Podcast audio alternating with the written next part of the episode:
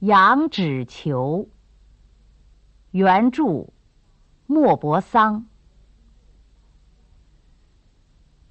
法国军队败退了，德国军队开进了卢昂城。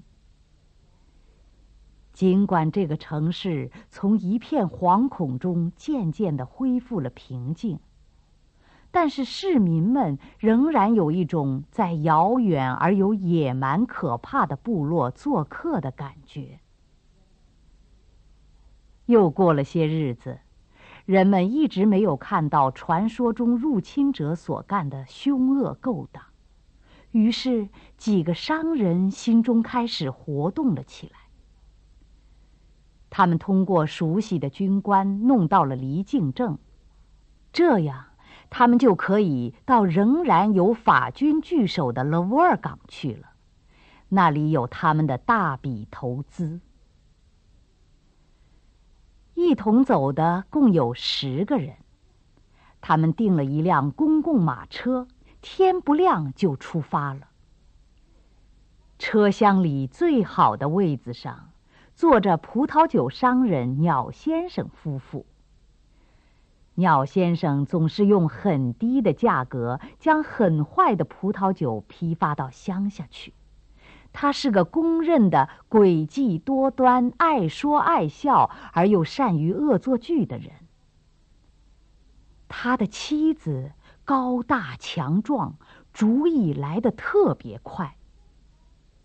在他们旁边的是属于更高一个阶层、道貌岸然的卡雷拉马顿先生。他是一位非常了不起的人物，不仅拥有三座纺织厂，并且是省议会的议员。他的太太比他年轻的多，而且又小巧又漂亮。在旁边是。布雷威尔伯爵和夫人。伯爵也在省议会，他拥有的不动产每年可收入五十万法郎。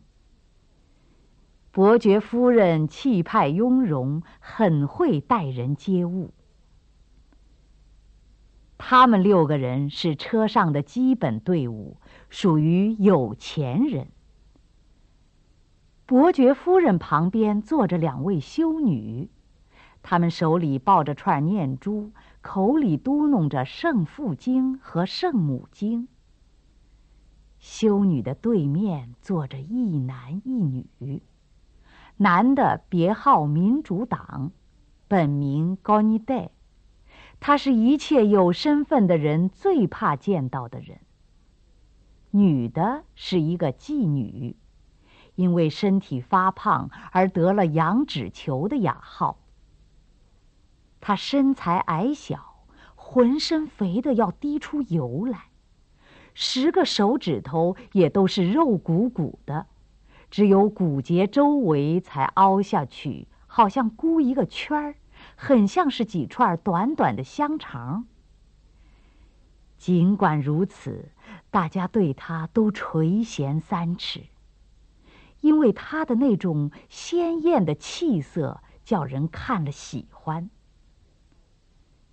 当大家认出他之后，便开始在那几位正经夫人之间引起了一阵耳语。由于车里有了这个妓女，几位夫人之间忽然成了朋友和知己。在他们看来，好像在这个无耻的卖淫女人面前，必须把他们为人之妻的尊严拧成一股劲儿，因为合法的爱情总是看不起不合法的自由爱情。那三个富有的男人，也因为有高利贷在面前，一种保守的本能使他们彼此更加靠拢。于是，他们便用一种看不起穷人的口气谈论着他们如何有钱，又如何对钱财满不在乎。借着金钱的牵引，他们感到彼此成了兄弟。因为下了场大雪，车走得特别慢。他们本来打算到了多特吃中饭，现在看来，天黑之前是赶不到了。随着时间的延长，大家饿得心慌意乱，但是因为打仗，路上所有的买卖都吓得停止了，根本找不到一个小饭馆。大伙儿饿得连说话的劲头也没有了。杨脂球好几次弯下腰去，但每次踌躇一下，便又直起腰来。下午，他们来到一片四望无边的平原，这里连一个村落也没有。杨脂球终于弯下腰，从长凳下抽出一个蒙着白饭巾的大篮子，从里面拿出鸡。肉酱、点心、水果、葡萄酒等食物和饮料，这些是他为三天旅程准备的。他拿起一个鸡翅膀，津津有味地吃着，一面嚼着一块面包。香味儿一散开，大家的食欲更强了。那几位正经太太对这个妓女的轻视就更加厉害了，他们恨不得把她杀死，或者把她扔下车去。不过，鸟先生的眼睛死盯着装在罐里的鸡。他说：“真是妙不可言，这位太太要比我们想的周到的多。”于是杨脂球便抬起头望着他说：“您吃一点吗，先生？从早上一直饿到现在，可不好受啊。”鸟先生连忙点头说：“啊，到哪一步就得说哪一步。”说着，他便拿起冻鸡腿，津津有味地嚼了起来。高尼戴和两位修女也接受了羊脂球的邀请，开始吃了起来。鸟先生的妻子终于没能顶住五脏六腑的抽搐和丈夫的劝说，接受了羊脂球递过来的食物。他们还轮流用唯一的一只杯子传递着喝酒。只有高尼戴一个人不擦酒杯，却故意找羊脂球纯净未干的地方喝。这时候，除了布雷威尔伯爵夫妇和拉玛洞夫妇，周围的人都在吃东西了。忽然，年轻的太太晕了过去。修女喂了她几滴羊脂球给的葡萄酒以后，她才慢慢的醒了过来。之后又逼她满满的喝了一杯。修女告诉大家，她是饿极了，没有别的原因。羊脂球吞吞吐吐的说道：“呃，真想请这两位先生和两位太太也……”他不再往下说了，怕自找没趣儿，反倒下不来台。在鸟先生的劝说下，伯爵转过脸来，但仍摆出一副高不可攀的架子，说：“好，我们领情了，夫人。”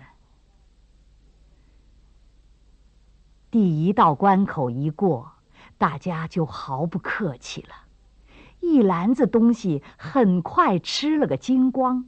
而且都遗憾，羊脂球装食物的这只篮子太小了。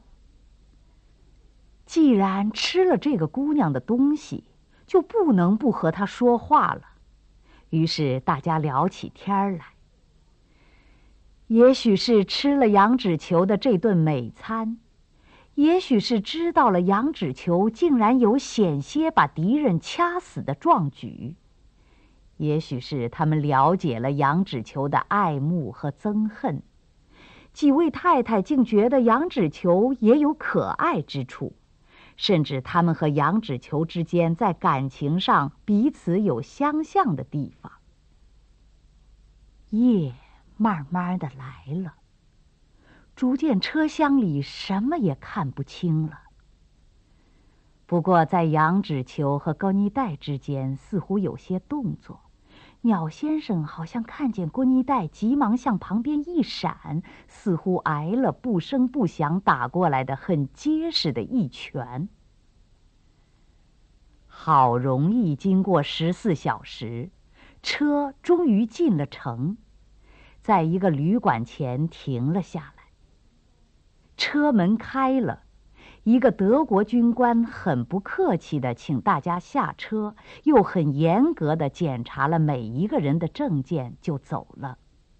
大家松了一口气。吃饭的时候，店老板催促说：“普鲁士军官请杨芷球小姐去谈话。”杨芷球表示不去。在伯爵和大家的劝说、央求、催逼下，杨芷球才去了。十分钟以后，杨芷球一脸怒气的回来了。大家想知道底细，可他就是什么都不说。晚饭刚一吃完，大家因为已经累得腰酸背痛，也就都去睡觉了。可是有些事儿，鸟先生已经看在眼里。回到房里，他便把耳朵贴在锁孔上听，一会儿又用眼睛贴着锁孔望，他要看看那种所谓长廊的秘密。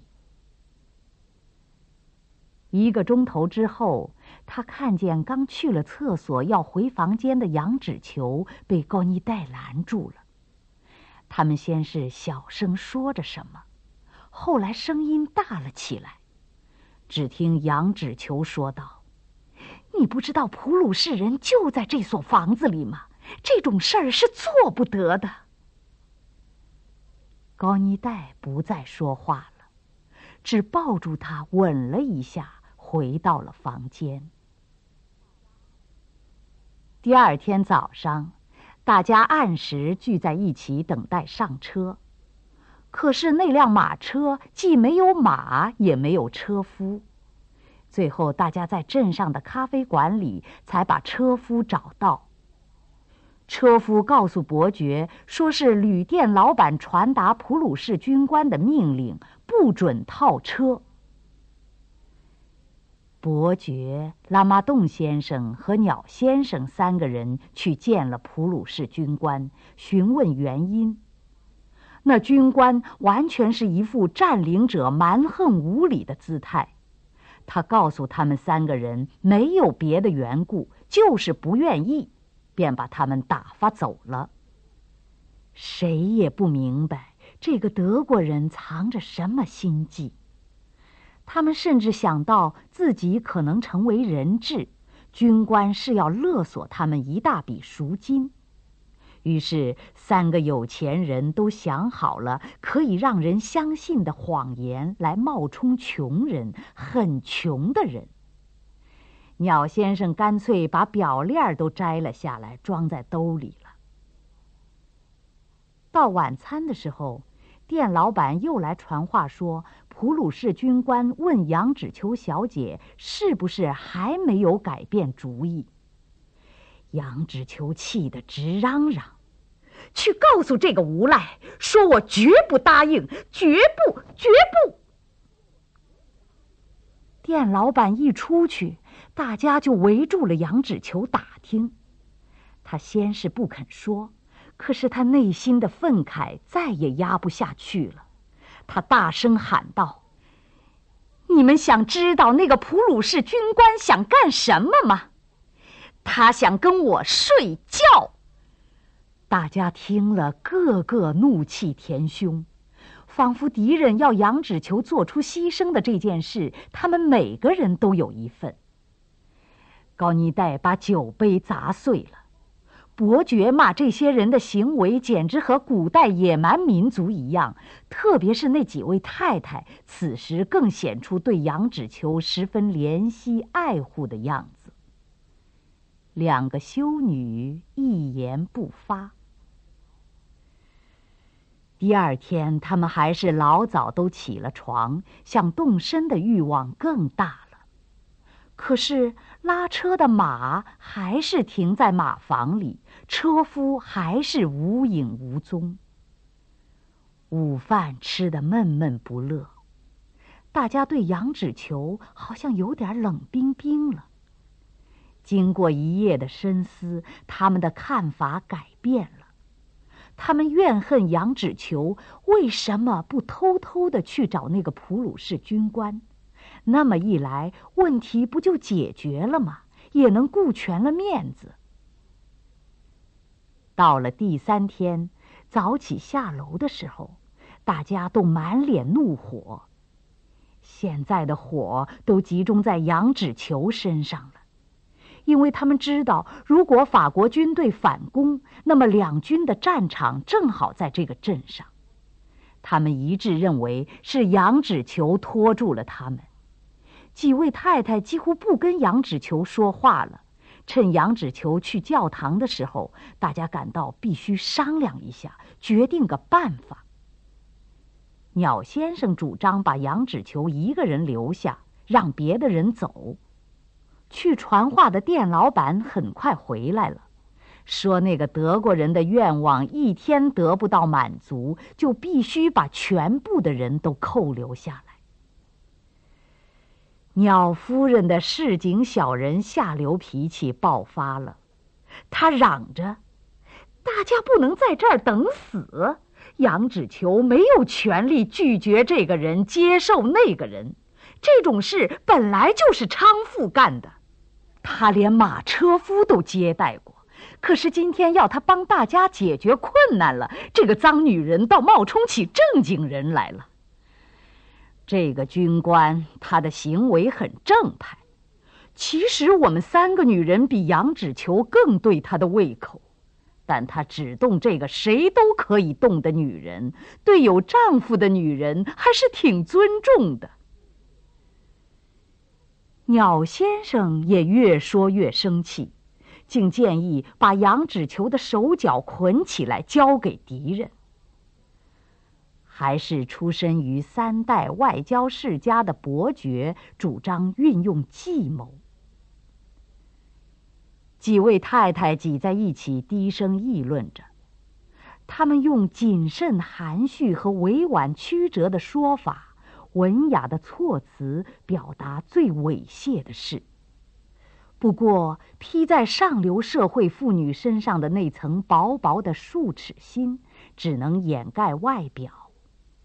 他们遇到这种下流事，却也止不住心花怒放，骨子里觉得异常散心解闷儿，简直可以说是如鱼得水了。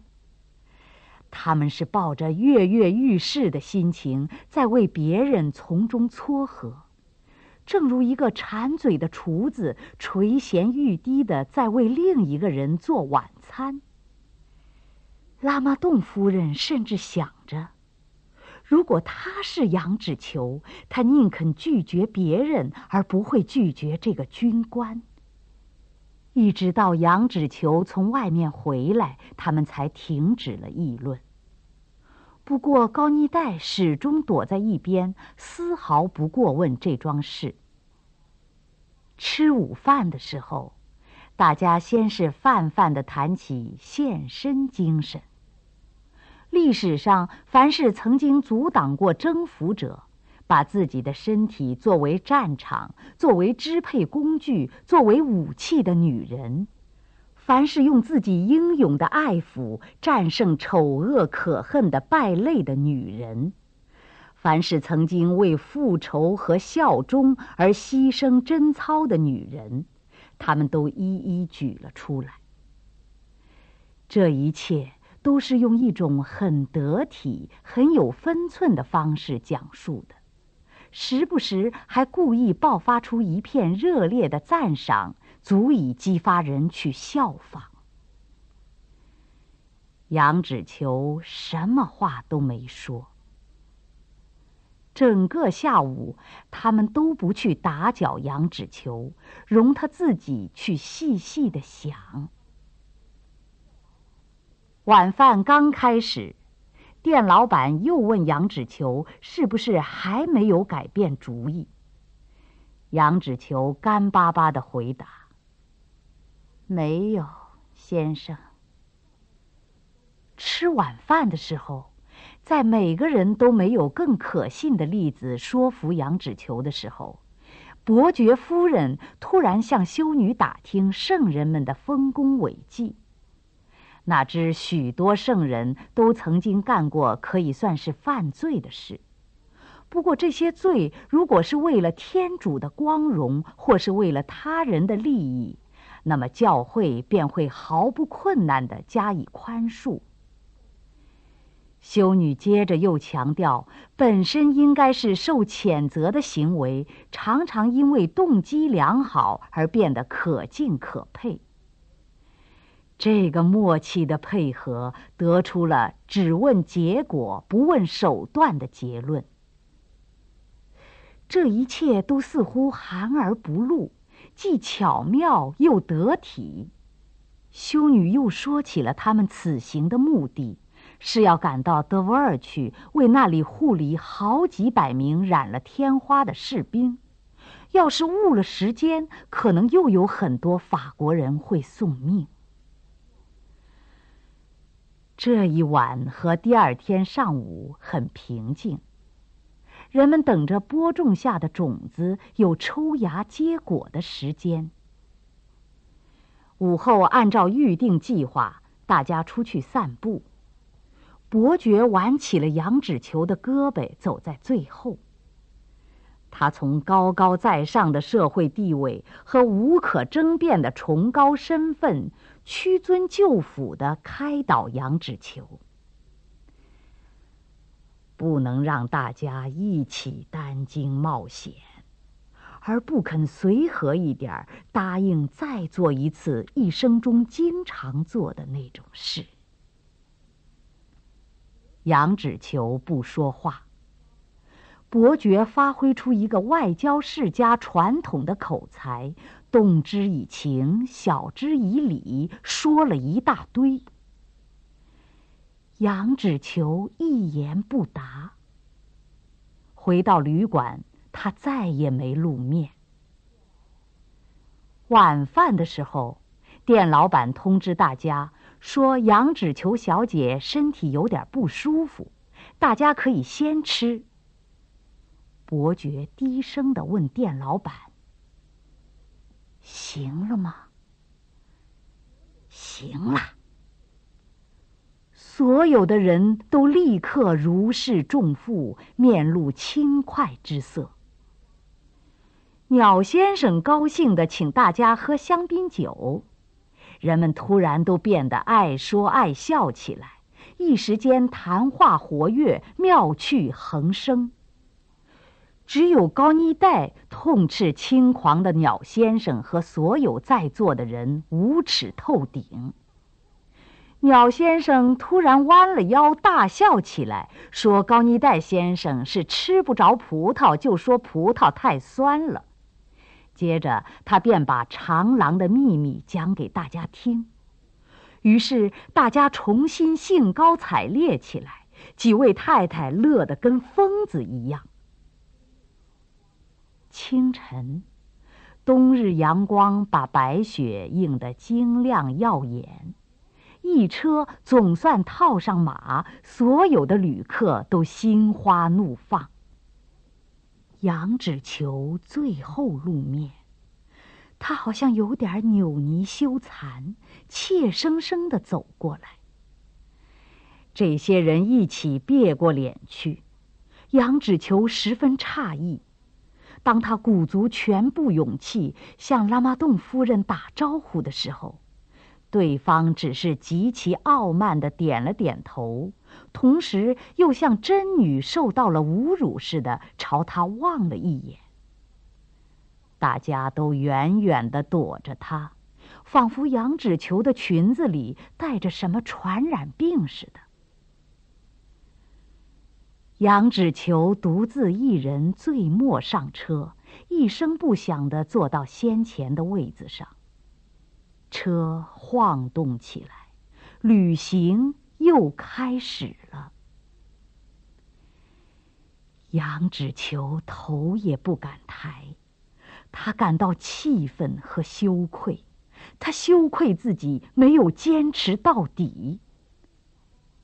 走了三个钟头之后，大家感到饿了。先是鸟先生夫妇掏出一块冷牛肉，切成薄片吃了起来。伯爵夫人也拿出给两家预备的食品，有熟的野兔。猪肉丁、奶酪等等。修女呢，拿出了香肠；高尼戴掏出了鸡蛋和面包，起劲的吃了起来。杨芷球是慌里慌张起的床，什么也没有来得及预备。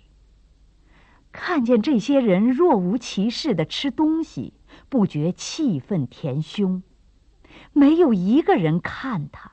没有一个人想到他。这些人先是把他当作牺牲品，然后又像抛弃一件肮脏无用的东西似的把他抛掉。杨芷球拼命忍住眼泪，但眼泪还是流了下来。这时候，他只希望别人不要看他。可是伯爵夫人还是看出来她哭了，并给丈夫递了个眼色。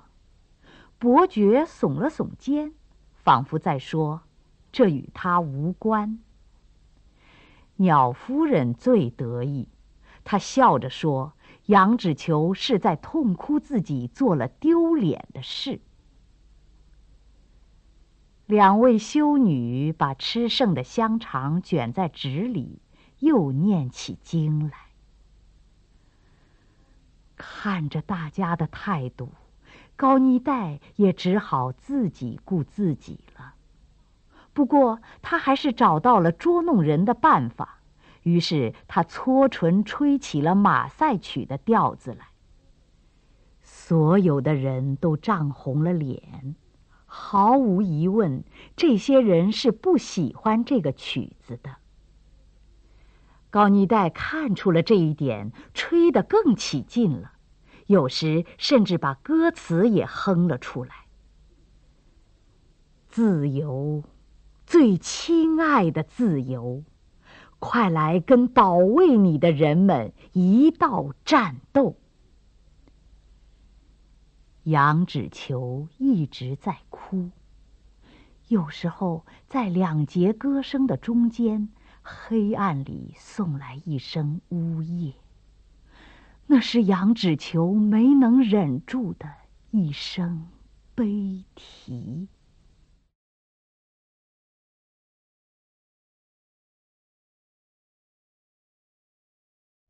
莫泊桑是一位杰出的法国作家，出生在一个破落贵族家庭。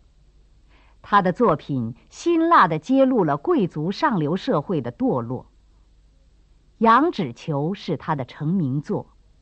这部作品以作者对生活的透彻观察、对题材的精确把握和炉火纯青的文学技巧，而成为世界中短篇小说文库中的瑰宝。